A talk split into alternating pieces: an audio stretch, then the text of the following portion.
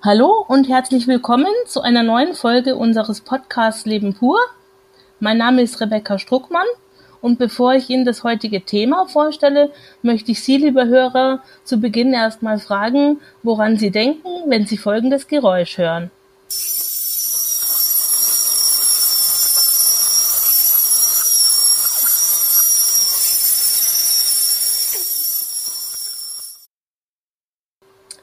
Richtig, es handelt sich um einen Zahnarztbohrer. Und ich kann mir vorstellen, dass viele Menschen damit negative Erfahrungen verbinden, die auch schmerzhaft waren. Und genau um das Thema Schmerzen im Zusammenhang mit unserer Zielgruppe, also mit Menschen mit komplexen Behinderungen, soll es heute gehen. Zu diesem Thema habe ich mir natürlich auch wie bei der letzten Folge eine Gesprächspartnerin eingeladen. Es ist die Frau Anna-Mia Klüpfel. Schön, dass Sie da sind, Frau Klüpfel. Hallo Frau Struckmann, ich freue mich auch sehr da zu sein. Moin aus Hamburg. Wir freuen uns total, dass es geklappt hat und ich würde ganz gerne ein paar Worte zu Ihrer Person sagen, damit die Hörer sich auch ein Bild von Ihnen machen können. Sie haben das duale Studium der Pflege absolviert, ähm, zum einen an der Hochschule für angewandte Wissenschaften in Hamburg, aber auch den praktischen Teil an Universitätsklinikum in Hamburg-Eppendorf, wenn ich richtig informiert genau. bin. Genau, genau, so ist es. Und während des Studiums haben Sie schon nebenbei in der Assistenz für Menschen mit komplexer äh, Behinderung gearbeitet.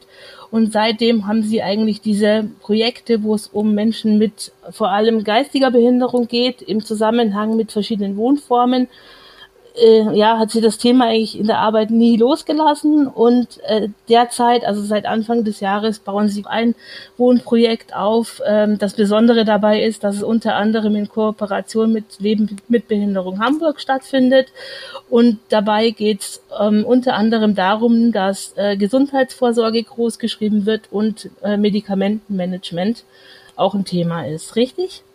Fast so ähnlich. Im, im, Im GMB, das Projekt, von dem Sie reden, das haben wir gerade abgeschlossen, beziehungsweise ist gerade im Abschluss. Da ging es wirklich um gesundheitliche Versorgung von Menschen mit Behinderung in der Häuslichkeit und um diese zwei Themen, die Sie genannt haben, also Medikamentenmanagement und Vorsorgeuntersuchung. Und jetzt seit 1.1. bin ich bei Leben mit Behinderung Hamburg angestellt, also nicht mehr in Alsterdorf und dort ähm, baue ich eine Wohneinrichtung als stellvertretende Leitung auf, welche integrierte Assistenz anbietet, also Pflege- und Eingliederungshilfe. Ein ambulantes Wohnen ist es, in dem Menschen mit, mit komplexen Behinderungen auch leben können. Verstehe. Würden Sie denn kurz nochmal den Bogen schlagen, wie Sie persönlich jetzt auch in Ihrer Arbeit, ähm, Sie haben ja dann auch als Gesundheits- und Krankenpflegerin, heißt das heute, genau. gearbeitet im, im Klinikum Eppendorf, äh, wie Sie zum Thema Schmerzen speziell gekommen sind, weil darum soll es ja heute gehen? Absolut sehr gerne. Also mich begleitet das Thema Schmerz eigentlich schon immer. Auf der einen Seite, ähm, weil ich eine Einzelbetreuung gemacht habe, sehr viele Jahre, der immer wieder unter Schmerzen litt und selber sich dazu nicht äußern konnte und wir immer wieder auf der Suche waren nach dem Ursprung der Schmerzen und viele verschiedene Dinge ausprobiert haben gemeinsam mit ihm. Und dann aber auch in meinem Studium ähm, weil das Thema Schmerz doch ein sehr komplexes Thema ist, welches einfach schön ist, ganzheitlich zu betrachten und bei Menschen mit Behinderung doch noch nicht so oder bei diesen Thematiken, bei diesem Spektrum noch nicht so ja Eingriff behalten hat. Es war immer so, dass Schmerz so ein bisschen stiefmütterlich fast behandelt worden ist und in der Pflege doch auch ein großes Thema ist. Und deswegen habe ich diese beiden Themen irgendwann miteinander kombiniert. Und im, im Projekt, welches ich gemacht habe, die letzten Jahre, ging es um Medikament, Medikamente. Und bei Medikamenten ist ja auch immer ein großes Thema Schmerzmedikament, Schmerzmedikation. Und äh, so begleitet mich das Thema wirklich ähm, die ganze Zeit. Und jetzt in unserer Wohneinrichtung, die wir gerade aufbauen, ist es natürlich ein Thema, wie können wir von Anfang an gewährleisten, dass unsere Klienten gut begleitet werden mit dem Thema Schmerz. Ja, Sie haben es auch gerade schon angesprochen. Das wäre meine erste Frage, mit der ich direkt dann mal einsteige. Ähm, unsere Zielgruppe, das heißt Menschen mit komplexer Behinderung, haben ja häufig die Schwierigkeit, dass sie sich nicht verbal äußern können und daher ihr Umfeld auch nicht weiß, ob sie Schmerzen haben und wie sie Schmerzen empfinden. Was weiß man denn darüber? Allgemein muss man ja wirklich sagen, es ist ganz spannend, dass Schmerz ja ein subjektives Empfinden ist, aber dieses Empfinden muss man erstmal äußern können. Und wenn man das nicht äußern kann, ist es schwierig, ähm, zu merken, dass jemand Schmerzen hat. Und dadurch, dass Menschen mit komplexen Behinderungen oft verbal sich nicht ausdrücken können, sind sie einfach hochgradig abhängig vom Bezugssystem. Also es ist so, dass das Bezugssystem ganz großes Auge darauf haben muss, ob der Klient Schmerzen hat oder nicht. Und wie das passiert, das passiert auf unterschiedliche Weise, aber ich glaube, die größte Problematik ist wirklich, dass man ähm, herausgefunden hat, dass es oft verkannt wird, also dass oft Schmerzen nicht erkannt werden oder zu spät erkannt werden und dadurch Klienten zum Beispiel mit Brüchen länger unterwegs sind und natürlich dann auch irgendwann in ihrer Mobilität eingeschränkt sind, extreme Schmerzen haben, aber auch in ihrer Freiheit eingeschränkt sind. Und ähm, was ich ganz spannend finde, ich habe, äh, bevor wir dieses Podcast aufgenommen haben, nochmal eine Studie gelesen, da ging es um chronische Schmerzen und da äh, wurde, wurden die Deutschen befragt, ähm, die chronische Schmerzen haben und 33 Prozent haben gesagt, hey, ich habe chronische Schmerzen. Dann wurde zur gleichen Zeit aber auch nochmal das Bezugssystem gefragt von Menschen mit komplexen Behinderungen, die auch chronische Schmerzen haben müssten. Und da haben nur sieben Prozent gesagt, hey, die haben, unsere Klienten haben chronische Schmerzen, wo man ganz klar sieht, oh, da werden Schmerzen oft nicht erkannt oder nicht gesehen. Und ich glaube, das ist die große Problematik. Letztendlich geht es ganz viel um Fremdanamnese, die gemacht werden muss. Was würden Sie sagen, Frau Klüpfel, ähm, wird, der, wird der Schmerz an sich dadurch beeinflusst, dass unsere Personengruppe sich ja nicht verbal äußern kann?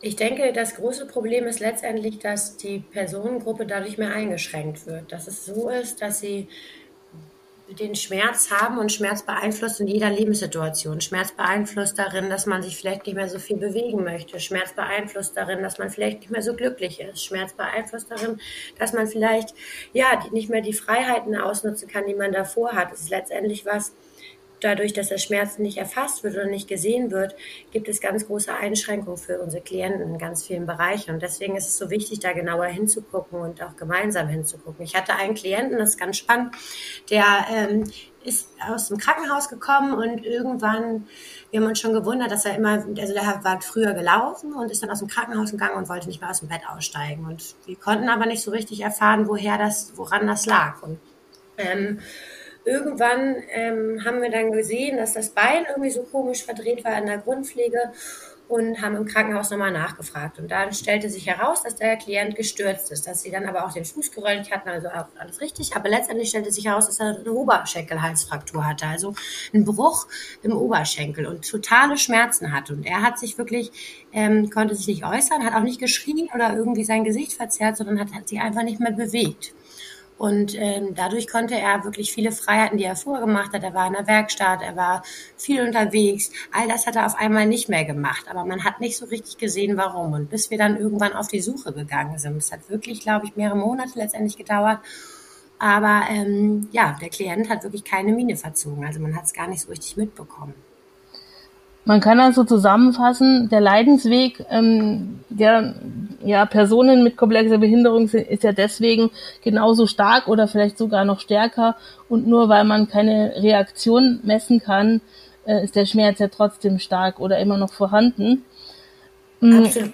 Absolut, ich glaube sogar noch mehr, mehr. Also es ist so, dass ja sowieso die, oft die Behinderung mit einer Kontraktur oder so schon Schmerzen macht und dann ähm, vielleicht noch ein Reflux dazu kommt, eine Spastik, eine Osteoporose, eine Speiseröhrenentzündung. All das sind extreme Schmerzen, die man noch aushält. Und dann vielleicht auch nochmal die Hilfsmittel, die irgendwie angepasst werden müssen, was auch nochmal schmerzhaft ist. Oder man sitzt den ganzen Tag im Rolli. Das kann auch am Popo irgendwann wehtun. Also ich glaube schon, dass es so ist, dass eher Menschen mit komplexen Behinderungen sogar nochmal mehr Schmerzen haben als, als Menschen ohne Behinderung.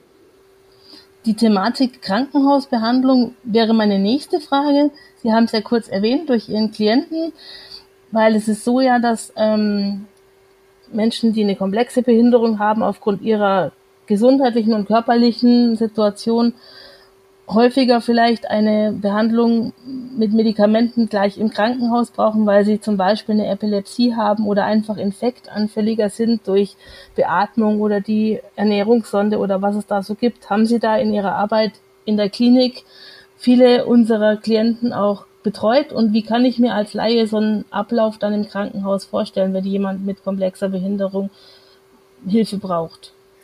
Ja, also ich muss wirklich sagen, ich habe alle Seiten kennengelernt. Also ich habe die Seite als Krankenschwester, Kranken Gesundheits- und Krankenpflegerin, wie man jetzt sagt, kennengelernt, wenn ein Klient oder ein Mensch mit Behinderung oder komplexen Behinderung bei uns angekommen ist oder auf Station betreut wird. Ich habe auf einer unfallchirurgischen Station gearbeitet. Da waren oft Klienten ähm, mit komplexen Behinderungen. Ich habe auch auf der Mundkiefer-Gesichtschirurgie gearbeitet, also schon auch Stationen, wo oft unser Klientel da ist. Gleichzeitig habe ich eine Assistenz gemacht, äh, ein Klient öfter ins Krankenhaus musste und jetzt habe ich das Thema auch in einer Arbeitsgruppe. Ich arbeite gerade ähm, mit einem Krankenhaus zusammen, wo wir das Thema äh, Mensch mit Behinderung im Krankenhaus gemeinsam bearbeiten. Also versuchen Pädagogik und äh, Pflegepersonal an einen Tisch zu holen, um gemeinsam drauf zu gucken. Und ich glaube, die größte Problematik ist, dass eigentlich zwei Welten da aufeinander prallen. Also auf der einen Seite das Krankenhaus mit DIG-System, also alles muss schnell gehen, alles muss schnell abgerechnet werden, Zeitmangel, Personalmangel. Äh, das Pflegepersonal ist nicht ausgebildet im Thema Menschen mit komplexen Behinderungen, hat oft Ängste, hat oft Unsicherheiten und es muss alles schnell auf schnell gehen. Und dann kommt ein Klient, der eigentlich mehr Ruhe bräuchte, der ähm, unsicher ist, weil es ein anderes Ambiente ist, der sich vielleicht nicht äußern kann, der Schwierigkeiten hat in der Kommunikation, der vielleicht auch Hilfsmittel benötigt, die man als Pflegekraft gar nicht unbedingt kennt. Also ich habe einen Talker erst kennengelernt, als ich ähm, angefangen habe, in der Eingliederungshilfe zu arbeiten. Und oft ist es ja auch so, dass Menschen mit Behinderung irgendwie traumatische Erlebnisse erfahren haben im Krankenhaus und dadurch noch mehr Angst haben. Also eigentlich bräuchte man viel Zeit und viel Ruhe, und all das hat man nicht. Und dann kommt ein Klient rein und kriegt diese völlige Schelle von, es muss alles schnell gehen, es, ähm, es wird wenig erklärt, es wird wenig auf Augenhöhe erklärt. Einfache Sprache und verständliche Sprache sind keine Themen, die eine Pflegekraft so kennt. Musste ich mir auch erstmal aneignen. Und ich glaube, dass das wirklich, ja, ganz, ganz schwierig ist für unser, für, für unser Klientel. Und oft sind die Assistenten, können ja auch nur kurz da bleiben, dürfen nicht äh, übernachten da. Es wird nicht bezahlt, wenn ein Assistent aus der Eingliederungshilfe mit ins Krankenhaus kommt. Das heißt, auch die Assistenten gehen ganz oft in ihrer Freizeit letztendlich da und unterstützen den Klienten. Also ich glaube, da gibt es noch ganz viel zu machen, was man verändern könnte, damit Menschen mit Behinderung im Krankenhaus besser unterstützt und begleitet werden. Das klingt nach viel Arbeit, die noch zu tun ist. Und ich denke, das Krankenhaus ist ja wirklich darauf fokussiert, Schmerzen zu beheben. Und da wird ja das Drumrum oder was sonst noch wichtig sein könnte, um Schmerzen zu lindern, oft vergessen, weil es gibt sozusagen ja einen Weg und wenn der nicht funktioniert, ist die Frage, gibt es einen Plan B? Da komme ich direkt zu meiner nächsten Frage. Und zwar ist es ja so, dass Menschen mit komplexer Behinderung, die Schmerzen haben, so wie wir auch, Tabletten bekommen, Medikamente bekommen, um die Schmerzen zu lindern. Aber gerade diese Medikamentengabe ist in den letzten Jahren etwas in Verruf geraten. Warum würden Sie sagen, Frau Klüpfel, ist die, sage ich mal, Säule Medikament als Behandlung trotzdem so wichtig?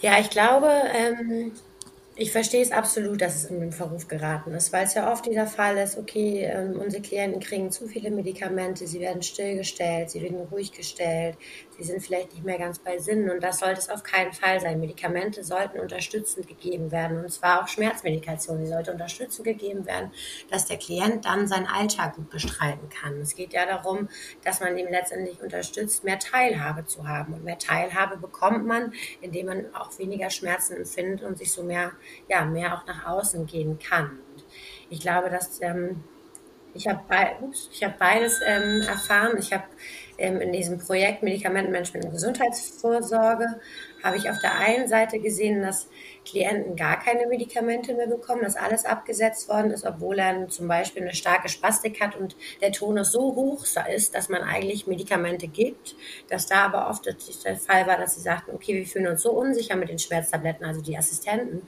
dass wir lieber gesagt haben, wir äh, setzen sie ab, weil wir nicht genau wissen, oder wir setzen sie gemeinsam mit dem Arzt ab, weil wir nicht genau wissen, ob er Schmerzen empfindet. Und auf der anderen Seite habe ich es aber auch oft mitbekommen, dass ähm, Medikamente seit Jahren gegeben werden und nie wieder überprüft worden sind. Und ich glaube, beides sind Extreme und eigentlich sollte man gemeinsam gucken, okay, ähm, wo ist der Klient? Kann man gemeinsam mit dem Klienten, mit dem Arzt, mit dem Bezugssystem, also Angehörigen, Pädagogen, aber auch Therapeuten gucken, ähm, wie man ihn am besten einstellen kann und da auch verschiedenste Möglichkeiten erproben. Und zwar vielleicht auch nicht nur medikamentöse Schmerzbehandlung, sondern auch sowas wie basale Stimulation zusammen als Kombitherapie nutzen. Es stellt sich also die Frage, ob wir langfristig oder vielleicht auch mittelfristig umdenken müssen oder welche Alternativen es gibt zur reinen ja, medikamentösen Behandlung. Ich glaube auch, dass es dass eine Kombination sein soll. Ich glaube aber, dass es trotzdem ist, ähm, Medikamente dafür nicht zu scheuen, auch Schmerzmedikamente zu geben, weil es einfach so ist, dass das Gehirn irgendwann ähm, bestimmte ja, Resistenz fast aufbaut und irgendwann immer nur noch Schmerzen da sind und es schwierig ist, diese Schmerzen medikamentös einzustellen, wenn sie schon so lange da sind. Da muss man höher ansetzen. Das heißt, wenn man früh anfängt, gezielt Schmerzmedikation einzusetzen, ähm, ist es einfacher, diese Schmerzen ins, ähm, einfacher, diese Schmerzen letztendlich ja wieder in den Griff zu bekommen. Sie haben es wahrscheinlich auch in Ihrer Arbeit erlebt, Frau Glüpfel, auch in Einrichtungen, dass ähm, Menschen, die eine komplexe Behinderung haben, ihr Umfeld oft ähm, mit einem sogenannten herausfordernden Verhalten verunsichern. Das heißt, ein Verhalten, das die Umgebung als unangenehm oder sogar bedrohlich empfindet. Welche Rolle kann denn da Schmerz spielen? Ich glaube, allgemein muss man sagen, dass wir ja immer wieder in, unserem, in unserer täglichen Arbeit mit solchen Situationen konfrontiert sind. Und ich glaube schon, dass zu wenig Betrachtung geschenkt wird dem Ganzen, dass es auch einen Schmerzhintergrund haben könnte. Das Problem ist, dass man oft denkt, es wäre vielleicht eine Verhaltensstörung oder es wäre ein Teil der Behinderung und gar nicht darauf achtet, dass es vielleicht auch ein körperliches Problem sein kann oder auch ja eine Ursache das Thema Schmerz sein könnte. Das nennt man aber auch Overshadowing. Das gibt es wirklich als ähm, ja, es ist ein Begriff, der wirklich ganz klar sagt, oft wird Schmerz verkannt, weil es als Teil der Behinderung angesehen wird und dann fehlen natürlich erforderliche Diagnose, Diagnostik, die gar nicht gemacht wird oder zu spät gemacht wird. Und ich äh, kenne selbst einen Klienten, bei dem hatten wir das, dass der immer wieder seinen Kopf gegen die Wand geschlagen hat. Und zwar auf eine Art und Weise, dass er sich selbst verletzt hat. Und ach, wir haben ganz lange gesucht und überlegt und dachten, hm, vielleicht ist er unglücklich, vielleicht ist es sein Umfeld, vielleicht er hatte gerade einen Arbeitswechsel, vielleicht fühlt er sich nicht wohl in der Werkstatt, bis wir letztendlich darauf gekommen sind, mal in den Mund zu gucken oder ihn zu bitten, dass wir mal in den Mund gucken können. Und ähm, er hatte einfach ganz großen Karius und dadurch hatte er ganz große Schmerzen. Und dann sind wir Schritt für Schritt ähm, den Weg gegangen, dass wir, wir hatten Gott sei Dank einen tollen Zahnarzt, der ähm, wirklich Schritt für Schritt mit ihm auch seine Ängste ähm, entsprechend, ja, die, diesen Karius behandelt hat und danach hat er wirklich aufgehört, seinen Kopf gegen die Wand zu hauen. So, und war glücklich. Das schließt sich jetzt wunderbar der Kreis mit den Zahnschmerzen vom Anfang. Genau. Das freut mich. Und ich finde es toll, muss ich an dieser Stelle mal sagen, dass es wirklich ähm, ja Menschen gibt, die sich auch die Zeit nehmen, der sich der Ursachenforschung zu widmen, weil so wie Sie es erzählt haben, ist es ja wirklich Detektivarbeit und braucht oft viel Zeit und Geduld. Und ja, Sie haben, ich habe es vorhin auch kurz ja erwähnt in Ihrer Vorstellung, Sie haben schon in vielen Projekten mitgearbeitet. Ähm, welche Projekte bezüglich jetzt der Schmerzerkennung und Schmerzbehandlung finden Sie aktuell spann spannend? Können Sie uns da was erzählen? Ja, allgemein muss ich wirklich die ganzen MZEBs, die es hier in Deutschland gibt, also Medizinische Zentrum für Erwachsene mit Behinderung, die muss ich absolut hervorheben. Die sind so toll, das ist wunderbar, dass es die gibt. Es ist wunderbar, dass sie speziell mit verschiedensten Ärzten gemeinsam auf den Klienten gucken und ja auch Schmerzdiagnostik machen, auch mit Wärme, Wärmebildkameras und so weiter und so fort. Denn was ich auch toll finde, ist, dass immer mehr Träger der Eingliederungshilfe auch reagieren auf das Thema. Ich habe das Gefühl, es werden immer mehr Schmerzexperten Experten in den eigenen Reihen ausgebildet, die sozusagen in die Einrichtung gehen und dort nochmal einen Blick gemeinsam mit dem Team auf das Thema Schmerz werfen. Das ist super. Und ähm, ja, solche Projekte wie das, was ich anfangs erwähnt hatte, Medikamentenmanagement und Gesundheitsvorsorge bei Menschen mit Behinderungen, wo Pflegeexperten geschult werden zum Thema Medikamente, zum Thema Schmerz und dann wirklich in die Häuslichkeit gehen, um dort mit dem Klienten und mit dem um Angehörigen gemeinsam zu arbeiten. Auch das finde ich ganz wunderbar, weil ich schon glaube, dass es für unsere Klientel toll ist, ähm, nicht in ein Krankenhaus gehen zu müssen oder nicht in eine Praxis gehen zu müssen, die so oft mit Ängsten verbunden ist und mit Fremde und dadurch auch unsere Klienten oft anders reagieren, als wenn sie in der Häuslichkeit begleitet werden. Und ein ganz tolles Projekt, was ich auch wunderbar finde, ist, dass jetzt ähm, mit den Krankenkassen und mit verschiedenen Krankenhäusern äh, das Thema Qualitätsverträge immer mehr äh, Realität gewinnt, wo letztendlich die Krankenhäuser sich dazu verpflichten und sagen, hey, wir möchten das Thema Mensch mit Behinderung mehr in den Mittelpunkt räumen. Wir möchten Pflegekräfte dazu ausbilden, prästationäre Hausbesuche zu machen, also vor dem Krankenhausaufenthalt die Menschen zu begleiten. Und auch dort wird das Thema EDAP-Skala, also die verschiedenen Schmerzskalen, wird immer mehr an den Krankenhäusern etabliert, auch durch diese Qualitätsverträge. Und ich glaube, das sind alles ganz tolle Entwicklungen. Und ich hoffe aber trotzdem, dass da noch ganz viel passiert, weil da sollte noch ganz viel passieren und da ist viel zu wenig bis jetzt passiert. Und zum Abschluss dieser Episode würde ich Sie gern bitten, Frau Klüpfel, ob Sie für unsere Hörer drei Handlungsempfehlungen haben, wenn es sich um das Thema Schmerzen bei unserer Zielgruppe handelt. Wie kann man damit gut umgehen?